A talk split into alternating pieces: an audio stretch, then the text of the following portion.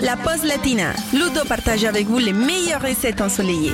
Je vous propose aujourd'hui une recette qui fait du bien au moral et au porte-monnaie et qui nous fait voyager bien sûr dans un pays ensoleillé. Nous allons cuisiner un gratin mexicain à base de riz, de tomates et de bœuf haché.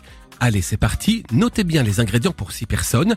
Il nous faut 400 g de bœuf haché façon sauce bolognaise, 150 g de riz cuit, 140 g de fromage râpé, 10 tomates cerises, 2 cuillères à soupe d'haricots rouges, 2 cuillères à soupe de maïs, 2 cuillères à soupe de petits pois, un oignon blanc, un gros filet d'huile d'olive au basilic si possible, 50 centilitres de sauce tomate, du sel et du poivre et on peut tout de suite attaquer la préparation.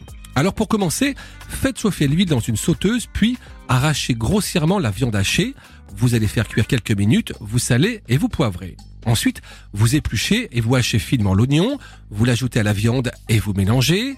Vous versez la moitié du fromage râpé, les fines herbes, la sauce tomate et vous laissez mijoter environ 20 minutes à feu doux.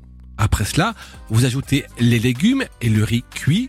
Vous poursuivez la cuisson le temps de préchauffer votre four à 180 degrés et vous allez verser toute cette belle poêlée dans un plat à gratin parsemé avec la deuxième moitié de fromage râpé, enfourner 20 minutes et juste terminer 2 minutes de cuisson en position grill pour bien gratiner le fromage.